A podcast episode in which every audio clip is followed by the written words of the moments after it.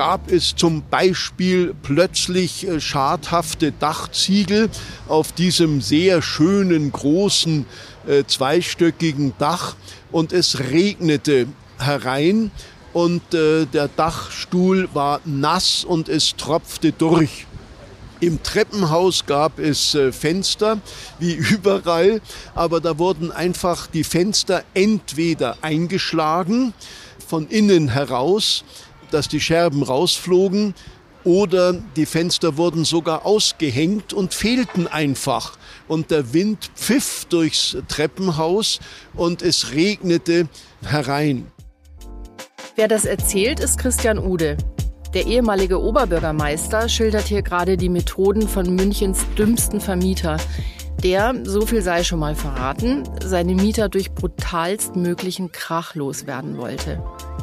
Es ist dies nur eines von vielen schier unglaublichen Beispielen vom Münchner Wohnungsmarkt mit seinen überzogenen Preisen. Christian Ude kennt sich da ziemlich gut aus. Er war stadtbekannter Mieteranwalt, bevor er für die SPD in die Politik ging.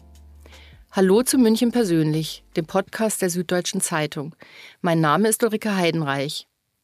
Warum sind die Mieten in München so hoch? Wo hat die Stadt versagt? Und ist es diesem Immobilienbesitzer schließlich gelungen, seine Mieter rauszuekeln? Hören Sie selbst. Herzlich willkommen, Herr Ude. Ja, vielen Dank für die Einladung. Sie waren ja von 1993 bis 2014 Oberbürgermeister in München für die Richtig. SPD. Und davor waren Sie gut zehn Jahre Rechtsanwalt und haben sich vor allem im Bereich des Mietrechts einen sehr mhm. guten Namen gemacht. Und darum stehen wir jetzt heute hier am Baldeplatz, gleich neben der Isar. In der nächsten halben Stunde soll es um das Thema Wohnen in München gehen. Und da ist man ja ganz schnell beim Thema Horrormieten, bei sehr absurden Erlebnissen, bei der Suche nach Wohnungen, nach Wohnungen, von denen es viel zu wenige gibt, die noch bezahlbar sind. Und dann gibt es ja auch noch Vermieter, die manchmal so unverschämt agieren, dass man darüber Bücher schreiben könnte. Mhm. Sie haben ja schon häufiger Bücher geschrieben. Sie sind ja nicht nur Kabarettist, sondern ja, auch eins auch Buchautor. über Wege aus der Wohnungsnot. Genau. Und heute äh, möchten wir Sie aber erzählen lassen. Und Sie sagen ja, dass es fast schon immer so schlimm war in München mit seinen Mieten. Was genau hat sich denn hier am Baldeplatz zugetragen und wann war das?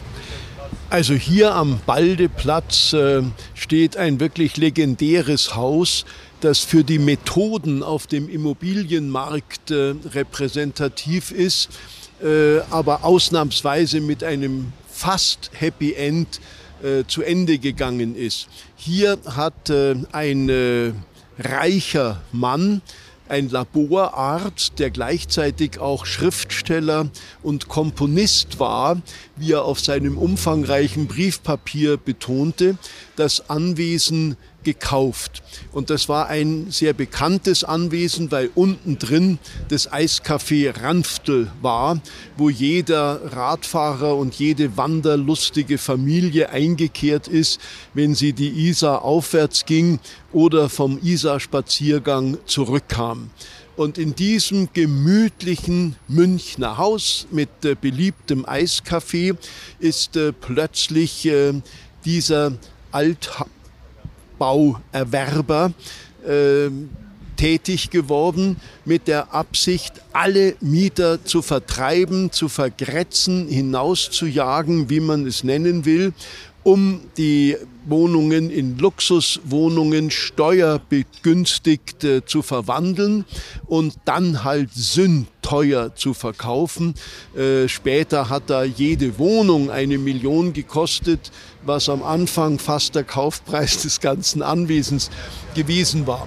Hat er da die üblichen Methoden angewandt? Türen hat, aushängen, Dach abdecken? Er hat alle Methoden angewandt. Er hatte nämlich eigens einen Entmieter, äh, einen äh, ziemlich brutalen Menschen aus Österreich äh, angeheuert und mit der Entmietung beauftragt. Ich habe später den Vertrag sehen dürfen. Es war wirklich der Auftrag, das Haus zu entmieten.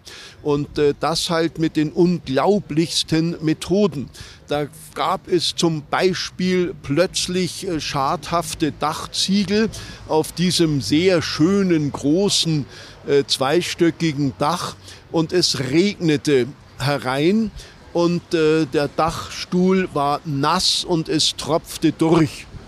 Im Treppenhaus gab es äh, Fenster, wie überall, aber da wurden einfach die Fenster entweder eingeschlagen von innen heraus, dass die Scherben rausflogen, oder die Fenster wurden sogar ausgehängt und fehlten einfach.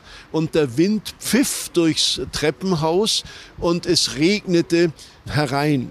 Aber das reichte ihm alles auch nicht die gewerblichen Mietverträge, zum Beispiel zur populären Münchner Ranftel, äh, Lokalität ja. wurden gekündigt und da standen Räume leer. Auch die Mietwohnung, die dann äh, zum Eiscafé gehört hatte. Aber das reichte ihm alles auch noch nicht.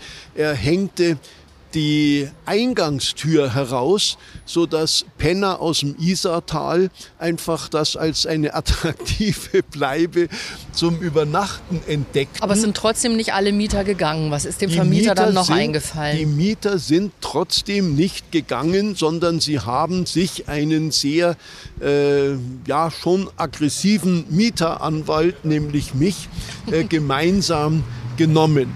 Und äh, wir haben dann natürlich alle Register gezogen, die das Mietrecht hergibt, wobei äh, die Gegenseite auch äh, dann sich etwas Neues einfallen ließ. Ich will nur sagen, der Hausmeister des Anwesens, ein Türke, ist gekündigt worden, weil er unbefugt Dinge wieder in Ordnung gebracht hat. Er hat Dachziegel mhm. ausgewechselt und er hat äh, Fenster im Treppenhaus äh, erneuert, weil er genügend türkische Kollegen am Bau hatte, die sowas irgendwo irgendwie äh, besorgen konnten. Hat nicht immer farblich gepasst, aber den Zweck erfüllt. Und dann ist er gekündigt worden wegen verbotener Eigenmacht. Ein Hausmeister darf nichts reparieren, das ist eine unzulässige Eigenmächtigkeit.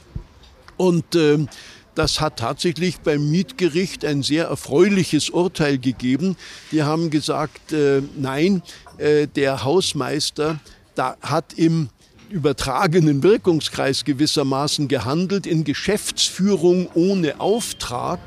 Äh, er hat davon ausgehen dürfen, dass ein normaler Eigentümer, der noch alle Tassen im Schrank hat, sein Eigentum nicht zerstören, sondern erhalten will. Und äh, dafür ist der Hausmeister tätig geworden, auch wenn der Eigentümer äh, sich selber darum gar nicht gekümmert hat. Dann wurden die Mieter gekündigt, weil er angeblich äh, gar nicht äh, in den Mietvertrag eingetreten ist, denn er habe ja die Gesellschaft gekauft. Aber das der, waren dann mehr so rechtliche Das waren Rechtsfragen, aber das kann natürlich äh, auch äh, Mieter den letzten Schlaf rauben. Und äh, es hat aber alles nicht gereicht, weil sie sich gegen jedes juristische Argument äh, zur Wehr zu setzen wussten. Gegen Und was hat den Mietern dann den letzten Schlaf geraubt? Äh, was kann ich nicht sagen. Ich kann sagen, was ihn hätte rauben sollen. Ja. Äh, plötzlich kam er auf die glänzende Idee, in den Räumen, die schon leer waren, das Eiscafé, die dazugehörige Wohnung und den Dachgeschoss, dort Musikkapellen einzumieten, Anfang Dezember, damit sie vor allem in den Weihnachtsferien kräftig üben. Also richtig Bands, laute Bands Richtige, mit Schlagzeug laute und E-Gitarren. Bands hätten kommen sollen und äh, sein Missgeschick war halt, dass ein Mitglied der studentischen Wohngemeinschaft dieses Inserat in der Süddeutschen Zeitung gefunden hat, dass Musikübungsräume am Baldeplatz günstig zu vermieten sein. Die hätten pro Wohnung, wohlgemerkt Wohnung, nur 100 Mark gekostet. Und das ist einem Mieter aufgefallen und der hat mich sofort alarmiert. Und dann kam es halt etwas anders, als es sich der Spekulant und sein Endmieter äh, vorgestellt hat. Äh, es kamen tatsächlich drei Bandleader eine Dixieland-Kapelle, ganz unverdächtig, eine Rockband mhm. und sogar eine Heavy-Metal-Band mhm. und äh, haben das gemietet und gefragt, ob sie das auch in den Weihnachtsferien benutzen dürfen. Da hat äh, sie der Vermieter sogar noch aufgestachelt. Ja, gerade in den äh, mhm. Weihnachtsferien sollte da viel Musik gemacht werden. Da sollen sie sich nicht einschüchtern lassen von den Mietern. Das sei völlig in Ordnung. Und äh, so wurde der Mietvertrag unterschrieben, 100 Mark pro Wohnung. Und dann kam halt äh, die Weihnachtstage und es war eine stille Zeit, wie, wie sich das für das? die Weihnachtszeit gehört. Es kam daher, dass die Bandlieder gar keine Bandlieder waren, sondern der älteste Sohn meiner Frau und der Rechtsreferendar mhm. meiner Kanzlei und ein Reporter der Süddeutschen Zeitung. Und die drei haben die drei Wohnungen gemietet für zunächst mal 300 Mark, die ich ihnen auslegen musste. Und dafür hatten wir die idyllischste Stille, die man sich überhaupt wünschen kann. Und äh, in der Silvesterausgabe erschien es in der Süddeutschen Zeitung ganz groß, eine ganze Seite im Lokalteil und er wurde als Münchens dümmster Vermieter angeprangert, weil er nicht einmal durch die Namen der Bands äh, hellhörig geworden ist. Eine Band hieß Lodgers Friends, also ah, okay. Mieterfreunde mhm. und die Heavy Metal Kapelle, auf die er so besonders vertraut hat, äh, die hieß Eternal Repose, ja, also ewige mhm. Ruhe. Und äh, da hat die Staatsanwaltschaft, muss ich sagen, die früher solche Themen immer verschlafen hat, mit dem Argument, es spräche zwar viel, dass jetzt ein Nötigungsversuch sei, aber das könne man nicht beweisen. Das war hier ganz anders. Hier ist die Staatsanwaltschaft sofort tätig geworden, hat äh, Anklage erhoben und äh, der Entmieter ist äh, sofort nicht nur vom Münchner Wohnungsmarkt, sondern aus ganz Deutschland verschwunden und äh, setzt seine Arbeit irgendwo fort, aber nicht mehr in Deutschland. Und wenn man das Haus jetzt anschaut, wir sehen ja direkt drauf, sieht es so aus, als ob es ein glückliches Ende genommen hat. Es sind alle Dachziegel wieder drauf und auch die Fenster sind drin. Ja, der Frieden ist natürlich etwas trügerisch und das ist bei Wohnungsumwandlung immer der Fall. Die Umwandlung in Eigentumswohnungen war ja nicht aufzuhalten, obwohl wir da seit den 80er Jahren Gesetzesänderungen fordern, hat das der Deutsche Bundestag bis heute nicht äh, vollzogen. Er hat immer die Schutzfristen noch ein bisschen länger und noch ein bisschen länger gemacht. Aber er hat im Prinzip bis auf den heutigen Tag die Meinung, es ist besser, wenn Wohnungen vielen Leuten gehören als irgendeiner Versicherungsgesellschaft oder einer mhm. anderen Firma. Dabei explodiert allein durch die Umwandlung schon das Risiko einer Eigenbedarfskündigung. Nicht von jetzt auf gleich, aber nach Ablauf der Schutzfristen. Und äh, deswegen ist äh, die Umwandlung ein ganz wichtiges äh, Instrument der Mietervertreibung.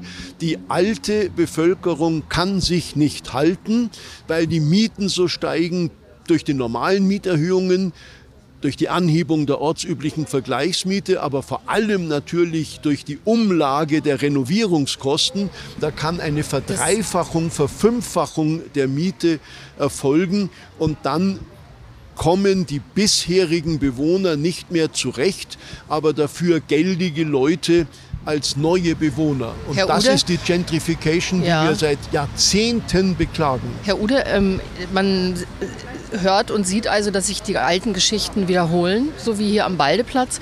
Und Sie waren ja nun rekordverdächtige 21 Jahre lang Oberbürgermeister in München. Hätten Sie als Politiker dann nicht mehr unternehmen können? Also noch mehr äh, nachweislich nicht. Äh, angefangen hat übrigens mit dem aktiven Mieterschutz schon Georg Kronawitter, den ich auch also mit allen Fällen aus meiner Praxis äh, beraten durfte und der alle Hebel in Bewegung gesetzt hat.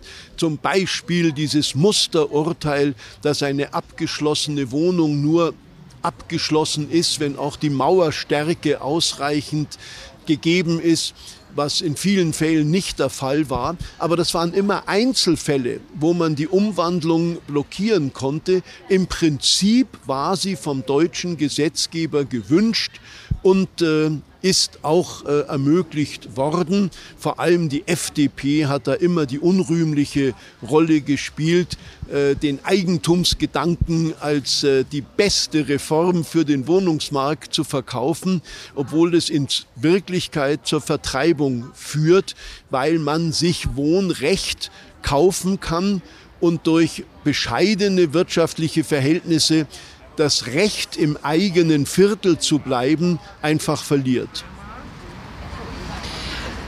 Ähm, aber sind die, die Akteure in der Immobilienbranche Branche tatsächlich so stark, dass man da auch als Oberbürgermeister immer wehrlos ist? Es ist eine Kenntnisnahme der Rechtslage, wenn der Gesetzgeber die Wohnungsumlandung wünscht und das tut er mit Einschränkungen und verlängerten Fristen bis auf den heutigen Tag, kann kein Oberbürgermeister auf einem privaten Wohnungsmarkt äh, da andere Regeln einführen oder pauschale Verbote aussetzen.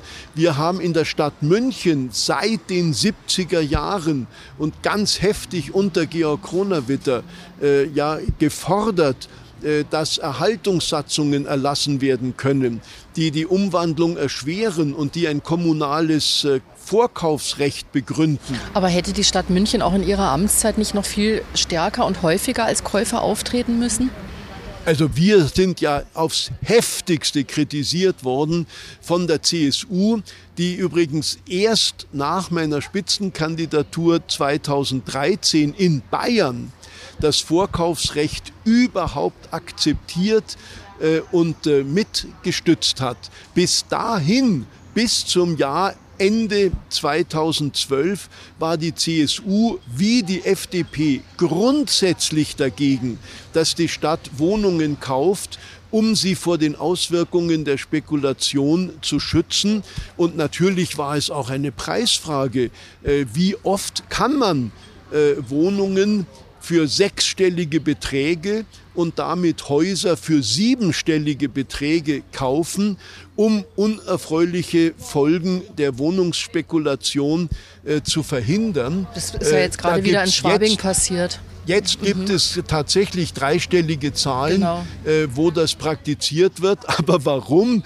Äh, weil der Freistaat Bayern preiswerte staatliche Wohnungen verscherbelt hat, über 8000 am Stück. Aber wenn Sie die Entwicklung jetzt so beobachten, ähm, denken Sie sich dann manchmal im Nachhinein, ach, hätte ich da doch zugegriffen, da gekauft oder ähm, haben Sie gar keinen Fehler gemacht ach, in den 21 Jahren? Hätte ich doch ein paar Jahren? Millionen äh, mehr in der Kasse gehabt, die Finanznot war äh, eines der Themen mhm. im Zuge der deutschen Einheit.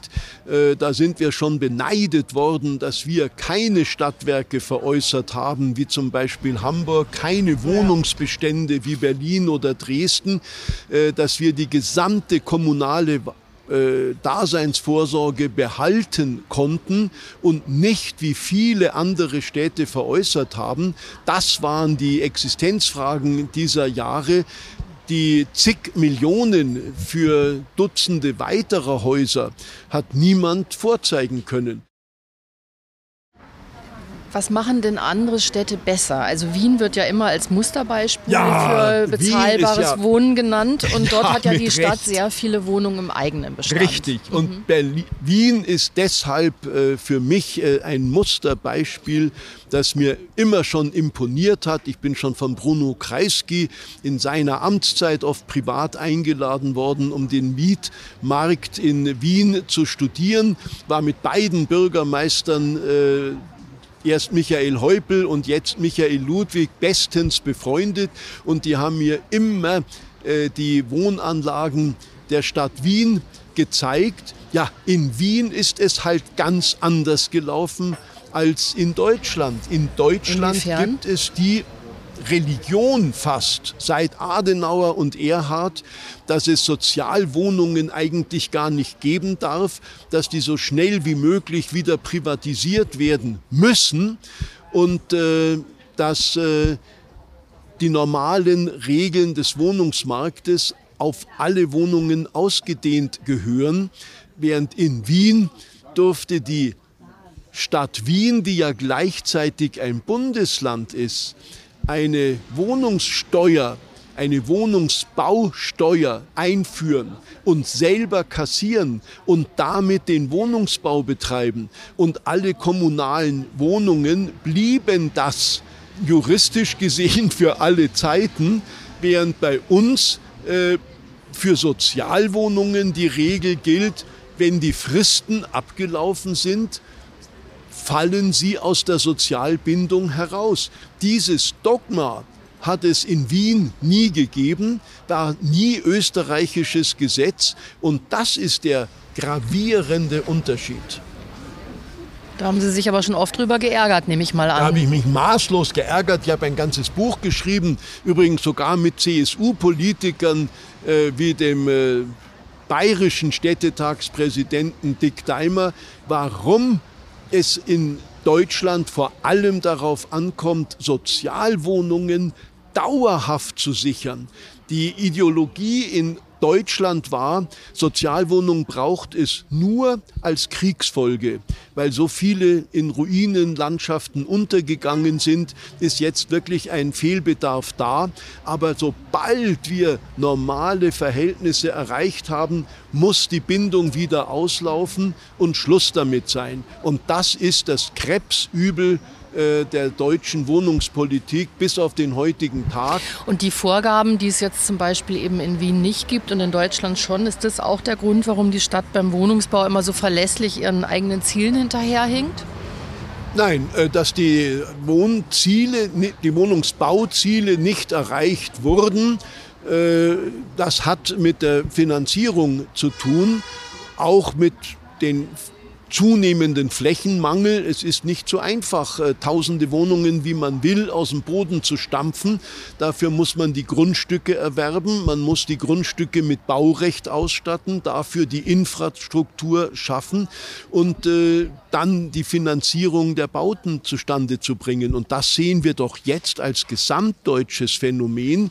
Die Bundesregierung hat sich wirklich mit guten Vorsätzen 400.000 Wohnungen pro Jahr mhm. vorgenommen und schafft es einfach nicht. Äh, und da kommen noch Probleme hinzu, die wir gar nicht kannten. Äh, die Lieferung von Baustoffen, die gar nicht mehr erfolgt und die fehlenden Fachkräfte, um die Bautätigkeit zu verrichten. Aber das tut Ihnen als Sozialdemokrat doch sicher in der Seele weh. Ich meine, die SPD ist ja eigentlich, gilt eigentlich als Mieterpartei und stattdessen äh, steigen aber die Mieten, während sie an der Regierung ist. Das ist ganz bitter. Äh, sie steigen übrigens äh, auch äh, im Bereich der Nebenkosten, was kein Mensch wünschen kann, aber jeder Mensch akzeptieren muss, wenn er möchte, dass unser Gebäudebestand auch dem Klimaschutz dient und nicht zu den großen Umweltsündern und Klimasündern gehört. Also das ist äh, etwas, was äh, jede politische Kraft äh, bewältigen müsste, dass man auf dem Wohnungsmarkt auch die Klimapolitik im Auge behält. Wo wäre denn die Lösung für Münchens äh, Miet- und Wohnungsprobleme? Höher bauen zum Beispiel. Ich kann mich ja noch gut daran erinnern, wie Sie sich geärgert haben äh, über diesen Anti- Hochhausentscheid, den ja einst Alt-OB Kronawitter ja. angeleiert hat, den ja. Sie ja gerade schon angesprochen ja. haben. Sie haben recht, äh, dass äh, ich mich über diese 100 Meter als äh, willkürlich festgelegte Höhengrenze geärgert habe. Aber ich habe nie Hochhäuser über 100 Meter für die Lösung des Wohnungsproblems gehalten und das tut auch fast niemand, äh, denn äh, diese Höhen äh, sind äh, sehr problematisch äh, im normalen Wohnungsbau. Äh, man will nicht Kinder unbedingt im Hochhaus aufwachsen sehen es fehlt auch die natürliche Umgebung, die man ihnen wünschen würde. Und dem Stadtbild äh, tut es auch nicht überall gut, sondern nur an ausgewählten Plätzen. Also das war nie das Thema, der Hochhausbau aber natürlich die Frage der Nachverdichtung und des etwas Höherbauens. Also fast überall sind ein, zwei Stockwerke mehr problemlos unterzubringen. Und äh, da habe ich ja meine eigenen Lehren gemacht, sowohl mhm. im Münchner Osten als auch im Münchner Westen wurden wir kritisiert, dass wir München in Manhattan umwandeln weil da vierstöckige Bauwerke äh, zum Beispiel äh, im Westen in Allach oder im Osten in Trudering äh, vorgesehen waren. Das musste man gegen nicht alle, aber einzelne CSU-Politiker mit dem Rücken zur Wand verteidigen, dass in München auch vierstöckig gebaut werden darf. Und jetzt kommen dieselben und sagen, man müsste bei jedem vierstöckigen Haus noch zwei Stockwerke draufhauen, was ich nicht prinzipiell ablehne, mhm. aber auch nicht so einfach äh, sehe, äh, wie es jetzt als Patentrezept verkauft wird. Wenn man es ein bisschen früher gemacht hätte, dann wäre ja. die Wohnungsnot vielleicht nicht ganz so drastisch, wie sie gerade in München ist. Das ist auch eine naive Vorstellung, äh, dass äh, mit jeder gebauten Wohnung gleich die Wohnungsnot abnimmt. Das ist ja bei den Zuzugszahlen, die ich zum Beispiel vor wenigen Tagen genau, gelesen da habe, die Umfrage. völlig illusorisch, dass man mit drei Häusern mehr oder zwei Stockwerken hier oder dort die Wohnungssituation lösen kann. Natürlich muss man bauen, wenn die Bevölkerungszahlen steigen und der Flächenbedarf steigt. Er steigt ja übrigens auch pro Person und nicht nur durch die Einwohnerzahl. Wir verlangen einfach pro Person heute mehr Wohnraum, als wir zum Beispiel bei den Olympischen Spielen mhm. 72 hatten. Also da ist äh, kein einzelner Bau äh, ausreichend, um die Not zu lindern, sondern da müssen generell die Angebote und die Nachfrage aufeinander abgestimmt werden. Die jetzige Situation ist äh, durch eine explodierende Nachfrage und ein nur schleppend steigendes Angebot gekennzeichnet. Und da wird der Wohnungsmangel stärker und die Mieten steigen. Und das ist ja in allen auch kleinen Universitätsstädten so. In Städten, denen es gelingt, äh, Wohlstandskerne herauszubilden, sobald eine Stadt ökonomisch erfolgreich ist und dann auch noch so reizvoll wie München, wächst die Nachfrage. Und wenn die Nachfrage so wächst, dass der Wohnungsbau nicht mehr hinterherkommt, wird es Wohnungsmangel geben. Äh, das war schon nach dem Ersten Weltkrieg so, als der die Landflucht einsetzte. Das war nach dem Zweiten äh, Weltkrieg so, als zum Beispiel äh, die Sudetendeutschen und andere aufgenommen wurden und dann der Zuzug aus ganz Deutschland kam. Also da soll sich keiner in die Tasche lügen, dass es irgendein Rezept, Patentrezept gibt, mit dem man den Wohnungsmangel in Luft auslösen Patentrezept kann. nicht, aber wir wollten ja nach Lösungen suchen. Ja. Wäre es denn zum Beispiel eine kleine Lösung, wenn ältere Menschen, die äh, zu viel Wohnraum haben, die Wohnungen mit äh, jungen Familien tauschen, die zu wenig Platz haben? Sie selbst sind ja mit Ihrer Frau auch im eigenen Haus umgezogen in eine andere Wohnung. Wir sind umgezogen, äh, damit äh, in zwei Fällen gleich der Flächenbedarf äh, ins Lot gebracht werden kann. Und das halte ich auch für sinnvoll. Mein SPD-Ortsverein hat sogar in den frühen 70er Jahren eine Wohnungstauschbörse äh, eingeführt mit Riesenresonanz, auch mit toller Unterstützung der Zeitungen, und zwar aller. Aber es hat sich festgestellt, es kommt fast kein Wohnungstausch zustande. Und warum?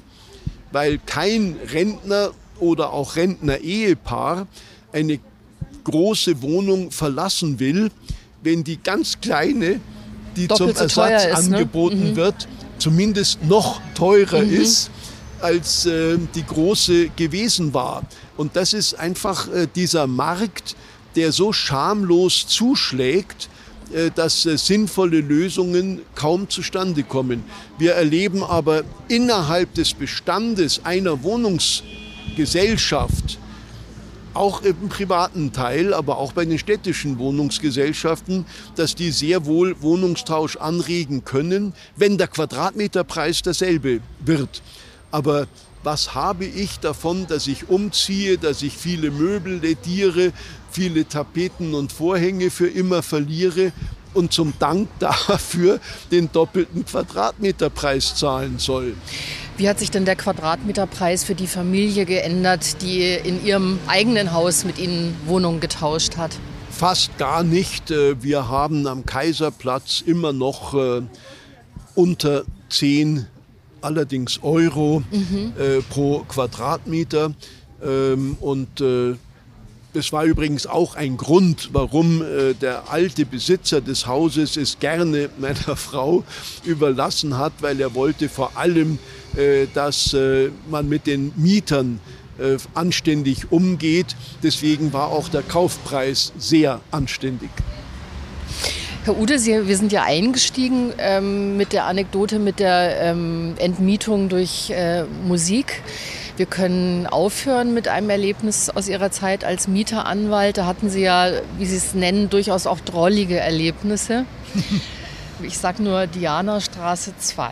Erzählen Sie doch mal bitte, was da los war. Also da war ein ganz schäbiges altes Haus, gehörte der Immobilienfirma einer namhaften Brauerei. Und äh, ich habe durch all meine Erfahrungen in Schwabing und der Maxvorstadt und im Lechel und so immer als erstes die Mieter eingewiesen, unterschreibt nichts. Können Sie sich das merken? Schreiben Sie sich das hinter die Ohren. Nichts unterschreiben. Wenn da irgendein smarter äh, Betriebs- oder Volkswirt kommt und Ihnen was abschwätzen will oder aufschwätzen will, dann äh, sagen Sie ihm bitte schreiben Sie mir das schriftlich. Ich äh, mache keine Geschäfte an der Wohnungstür. Und das habe ich genauso auch wieder in der Dianastraße gepredigt. Und äh, alle haben mir versprochen, jawohl, Herr Rechtsanwalt, wir unterschreiben nichts. Und so hatte ich eine ganz harte Mietergemeinschaft, obwohl da viele einzelne Witwen drin waren, meistens schutzlos ausgeliefert, aber so geschult, dass sie Njet gesagt haben. Und nach einem Dreivierteljahr hatte ich die besten Beziehungen äh, und Bedingungen ausgehandelt, äh, die Wohnungsbaugesellschaft äh, hat sich verpflichtet und die Brauerei stand dafür gerade, äh, dass äh, alle wieder zurückkommen können, wenn die Wohnung saniert ist, dass der Quadratmeterpreis hinterher trotz Investitionen so günstig bleibt wie vorher, dass äh, die Miete nie einen bestimmten Prozentsatz der Rente mhm. übersteigen darf. Also es war fast traumhaft. Und ich kam dann glückstrahlend wieder ins Haus zurück, um meine fertigen Mietverträge und Umzugsvereinbarungen und Miethöhegarantien und dann unterschreiben zu lassen. Und dann sagte eine Dame, nachdem sie mich ganz feindselig, bösartig angeguckt hatte, ich unterschreibe nichts. Dann habe ich sie gelobt. Es ist ja großartig, dass Sie sich das gemerkt haben, obwohl es schon ein Dreivierteljahr her ist. Sie sollten nichts unterschreiben und sehen Sie, deswegen konnte ich jetzt so gute Bedingungen aushandeln ja. wie noch nie. Und dann hat sie nur gesagt, ich unterschreibe nichts. Und dann habe ich gesagt, ja, das habe ich jetzt verstanden, Sie haben sich's gemerkt, aber jetzt bitte bessere Bedingungen hätte ich nie aushandeln können. Und es ging so weiter. Sie hat sogar noch ein Eierlikör geholt, um mich zu trösten, äh, weil sie so eiskalt geblieben ist, nichts zu unterschreiben. Und irgendwann nahm sie einen Stift und unterschrieb doch. Und das hat mich jetzt ratlos gemacht und ich habe gefragt, ja, äh, wie sind Sie jetzt doch zu der Einsicht gekommen, dass das doch großartige Bedingungen sind? Und dann sagte sie mir tatsächlich, wissen Sie, warum ich jetzt doch unterschrieben habe? Das glauben Sie mir nie, weil Sie meinem eigenen Anwalt so narrisch ähnlich schauen. Herr Ude. Ist wirklich wahr. Dann danke ich Ihnen ganz mhm. herzlich für das Gespräch. Mhm. und ähm, wünsche ihm alles Gute für den nächsten wichtigen Termin, den Sie morgen haben nach unserem Podcast-Gespräch, nämlich in Nürnberg. Da lädt nämlich die SPD zum Treffen mit SPD-Legenden ein. Da ist Renate Schmidt dabei, mhm. Ulrich Mali, Franz Marget. Fühlen Sie sich denn wie eine Legende? Ja, ich finde es einen wunderbaren Zustand. Äh, aktiv äh, zu sein mit Verantwortung eines Amtes ist zurzeit schwerer denn je. Äh, da bin ich glücklich, äh, dass mein Amtsleben zu Ende ist. Aber eine Legende zu sein, äh, wenn das jemand so sieht, äh, finde ich das sehr erfreulich. Das ist ein gutes Schlusswort. Herzlichen Dank. Das war Christian Ude. Und das war München persönlich für diese Woche. Alle anderen Folgen finden Sie auf sz.de-podcast. Die nächste Folge von München persönlich erscheint in zwei Wochen. Danke fürs Zuhören.